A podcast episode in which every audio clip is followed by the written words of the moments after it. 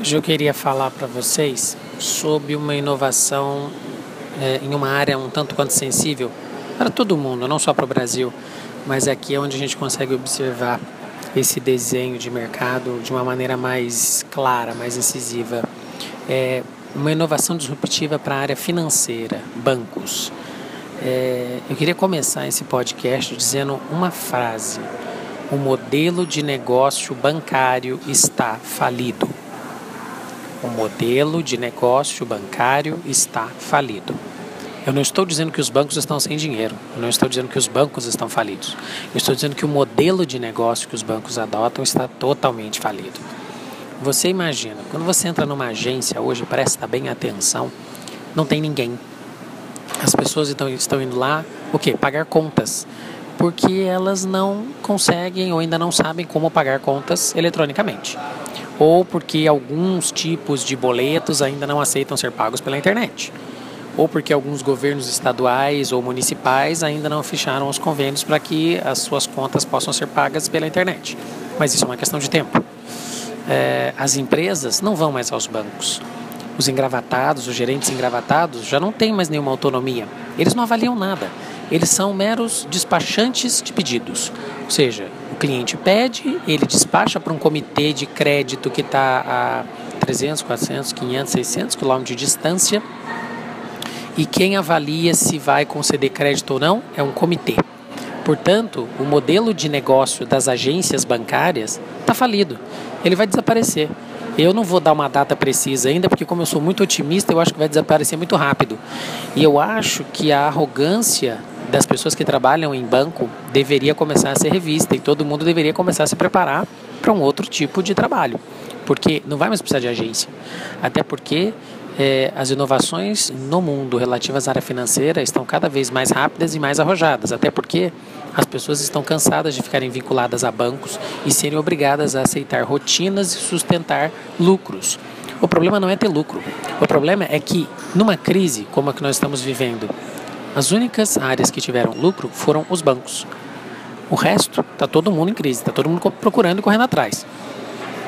E se você prestar mais atenção ainda, a crise financeira que se instala no país, ela não é relativa à política. Eu não estou defendendo o atual governo, porque ele tem uma série de problemas e responsabilidades. Mas a crise, ela foi criada pelos bancos. Por quê? Porque quem tirou crédito do mercado foram os bancos. Eles não estão concedendo crédito, eles não querem colocar dinheiro na economia, mas eles têm dinheiro e muito dinheiro. A prova maior disso é que todos os bancos estão atingindo lucros 150% maiores do que em qualquer, quaisquer outros países do mundo. Isso já está contábil e financeiramente comprovado. Então, assim, é só a gente prestar atenção para perceber que o sistema é, é, de negócio bancário brasileiro ele depõe contra o usuário do sistema bancário. Eu sou um, um entusiasta de toda uma mudança e de toda uma reformulação do sistema bancário. Até porque as pessoas não aguentam mais isso. O banco não é um parceiro da sociedade. O banco é um direcionador das políticas financeiras da sociedade, é só isso. O banco não te ajuda, ele coloca dinheiro na sua mão porque você paga juros. Se você não pagar, ele não é teu amigo. Ele vai tomar o que você tem ou ele vai transformar a tua vida no inferno é, como em uma outra, uma outra palestra que eu faço, é, que trata do amadorismo do crédito no Brasil, ou seja, eu digo que o crédito no Brasil ele não é técnico, ele é amador, ele é passional. Por quê? Porque ele depende do ânimo do analista, ele não depende de uma avaliação técnica do quão bom pagador você é. E à medida que as pessoas tomam mais consciência disso, mais distantes dos bancos elas vão querer ficar. É, ninguém quer ficar pagando taxa para sustentar lucro de banco. Na verdade, você quer que o banco seja o seu parceiro, principalmente nas horas difíceis.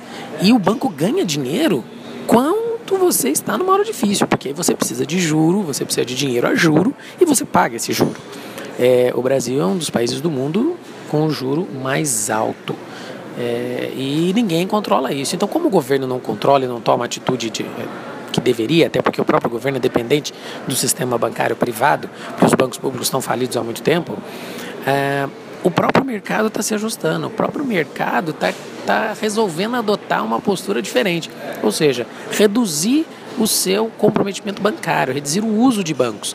Veja se tem cabimento, por exemplo, é, nós quase não usamos mais as agências e fazemos tudo pela internet. Agora, os bancos resolveram cobrar taxas pelo uso da internet. Isso é um absurdo, isso é uma teratologia comercial e jurídica jamais vista. Até porque com a internet ele pode diminuir o número de funcionários nas agências, ele diminui o número de encargos trabalhistas, ele diminui o risco de erro, ele diminui o risco de desvio e ele cobra você por isso. Ou seja, você usa a sua conexão que você paga da sua casa, com a sua banda larga, com o seu processamento de dados e ele cobra por isso. É, além disso, o sistema bancário brasileiro tem um nível de exigência de segurança totalmente desnecessário e abusivo. É, em outros países do mundo, quando você acessa bancos pela internet ou por aplicativos, você percebe que são muito mais simples. Existe um, um critério de confiança e um risco de negócio que é assumido pelos bancos lá fora. E aqui no Brasil, que os bancos não querem assumir risco de negócio. Quando eu estou dizendo tudo isso, você pode dizer assim, pô, Vinícius, então você é o cara que não gosta de banco. É, eu não gosto de banco. Eu acho que os bancos são necessários, mas eles não conseguiram entender qual é a finalidade deles. E como eles não se adaptaram ao longo dos últimos 100 anos, eles tendem a desaparecer. Uma prova maior disso é que o pessoal vai começar a. Os caras vão começar a perceber que eles precisam adequar a forma como eles fazem negócio. Você veja, hoje, é, essa semana, foi lançado nos Estados Unidos o primeiro cartão de débito com uso de bitcoins. Isso pode parecer uma besteira, pode parecer assim, nossa, qual é a grande relevância? Eu vou dizer a você que essa é uma das maiores inovações disruptivas na área financeira criada pela humanidade. Por uma razão extremamente simples. O Bitcoin ele não é controlado por um banco central, ele não é controlado por uma instituição. Ele foi criado e ele está se tornando uma moeda de troca. As pessoas têm um pouco de receio, demoram um pouco para aceitar, para, enfim, é, é, usar isso. Não é tão simples ainda assim, existe uma série de critérios e restrições, mas é inevitável e é sem retorno. Quando se cria um cartão de débito que vai usar como base é justamente uma moeda virtual que não é controlada por nenhum sistema financeiro próprio, você começa a pensar o seguinte: para que é que eu preciso de um banco? Por que é que eu vou ter um banco onde eu estou pagando taxas, onde eu sou mal atendido, porque o sistema bancário hoje não sabe atender bem, as pessoas são tratadas como obrigação e não como clientes que sustentam a estrutura bilionária do sistema financeiro. E aí você se pergunta, por que, que eu vou né, gastar com o banco, me envolver com o banco, ser tão mal atendido, se eu posso ter uma relação mais é, direta e menos intermediada com o meu dinheiro? Isso é uma questão de tempo.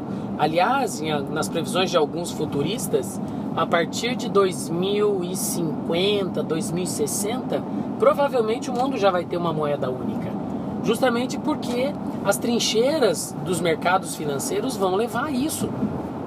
É preciso que se leve a isso. Nós temos que terminar com a burocratização do próprio dinheiro. Se você pensar que quando você chega numa agência, você é barrado numa porta giratória, é, pode parecer só um quesito de segurança, mas isso demonstra um desrespeito com o cliente. Você é tratado pelo princípio da culpa, não pelo princípio da inocência. Aliás, como tudo no Brasil. Primeiro se acusa, depois procura-se saber se está certo ou errado. Com os bancos é o que está acontecendo. As pessoas são humilhadas para entrar dentro de um lugar pelo qual elas pagam pelo serviço e não pagam barato, porque elas pagam por, porque elas precisam movimentar, elas precisam de um, de um lugar que elas concentrem o seu dinheiro para que ele possa ser virtualizado e ser utilizado no meio. E muitas das vezes os bancos ou não sabem disso ou fingem que não sabem. Eu realmente prefiro, é, eu sou da opinião de que eles fingem que não sabem.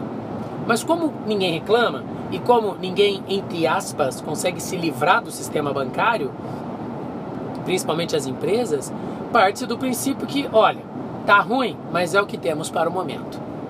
Só que eu vou dizer a você, eu, se fosse dono de banco hoje, começava a me preocupar eu, se fosse funcionário de banco hoje, começava a pensar em outro emprego. Começava a pensar em me capacitar nos próximos 10 anos para trabalhar com outra coisa. Você imagina a quantidade de aplicativos de gestão financeira que estão sendo criados e já estão disponíveis gratuitamente, tanto para as empresas quanto para pessoas físicas. Já existem aplicativos que percebem quando na sua conta corrente está sobrando algum dinheirinho e já transferem isso para sua poupança ou para sua aplicação, sem que você precise ficar se preocupando com isso.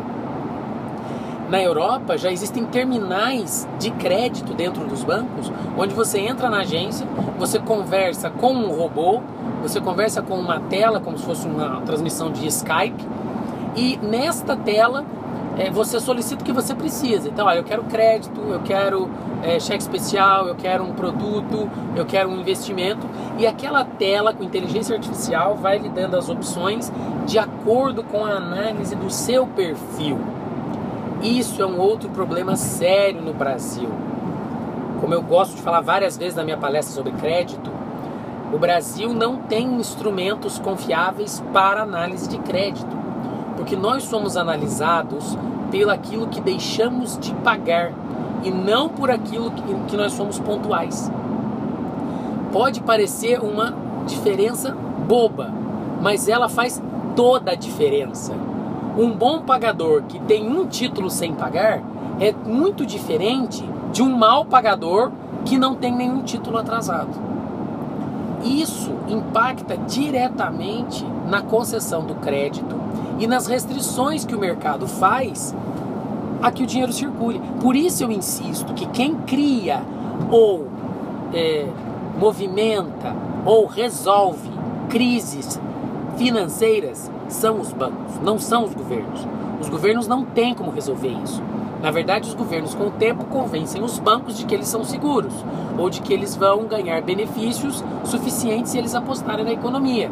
E aí os bancos abrem o crédito. É simples. Não tem muita condicionante. Cria-se um monstro e parece que o dinheiro desapareceu do mercado como num passe de mágica. Dinheiro não some num passe de mágica. Dinheiro some de três formas o governo aumentando o depósito compulsório dos bancos e trazendo isso para dentro do tesouro. Só que o tesouro está sem dinheiro também, então não foi isso que aconteceu. É, o dinheiro some quando o governo destrói dinheiro, quando ele troca dinheiro e não repõe. Quando nós temos é, o problema do déficit. Isso já aconteceu no país. Teve uma contribuição absurda, está na casa aproximadamente dos 100 bilhões, agora em 2015. E a terceira forma é quando os bancos fecham os seus cofres. Ou seja, eles pegam dinheiro das pessoas que pagam suas obrigações e não devolvem esse dinheiro ao mercado. Não fazem novas operações. Então a grande mão de influência na questão financeira é dos bancos, não é do governo. Tanto é que, na queda de braço entre o governo que quis forçar de forma irresponsável os bancos privados a baixarem os juros usando os bancos públicos, nós estamos vendo agora aí o tamanho do problema. O governo não aguentou, o governo não conseguiu sustentar a política por muito tempo, teve que voltar atrás e, pior do que isso, criou um rombo comercial inigualável. Isso mostra que nós temos que, muitas das vezes, tomar muito cuidado com a atribuição do que nós falamos sobre a crise. Então essa inovação disruptiva do sistema bancário, por isso que eu queria falar dela, porque os bancos eles se sentem hoje como se eles estivessem blindados. E eles não estão. O próprio mercado, insatisfeito com a inércia dos bancos e com a forma única deles só olharem para eles, estão migrando para opções mais baratas, algumas gratuitas, inovadoras e sem cobrança de taxa. No mundo globalizado e digital, não cabem taxas, cabem serviços e serviços que agreguem valor e reúnam essas pessoas em volta delas.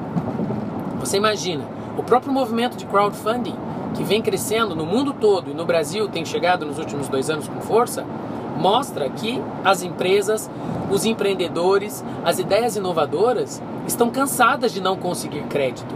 Elas estão cansadas de serem ignoradas pelos bancos. Você abre uma empresa nova hoje, vai ao banco, eles querem que você tenha dois anos de CNPJ para começar, a começar a analisar a tua empresa. Não há ninguém no banco, nos seus quadros analíticos, que analise planos de negócio. Os bancos no Brasil não olham para negócios, eles olham para dados, dados de crédito, dados de histórico. Eles olham para o passado, eles não olham para o futuro. Por isso que eu digo que o modelo de negócio bancário, especialmente no Brasil, está falido. Ele está em declínio.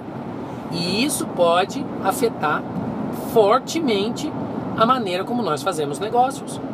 Os sistemas de troca hoje estão se tornando mais intensos, não da maneira que eram no passado, mas de uma forma que você não precise mais tudo pagar e sim ter uma troca reversa disso. Pensem ainda nos meios de pagamento que surgiram. E muitos deles ainda são vinculados a instituições financeiras, sem dúvida alguma. Mas os meios de pagamento já são a prova de que a evolução da relação do ser humano com o dinheiro passa justamente pela desvinculação com qualquer instituição. As pessoas querem tomar conta do seu dinheiro, não pagar para alguém que deveria tomar conta e na verdade o consome mais do que o próprio dono.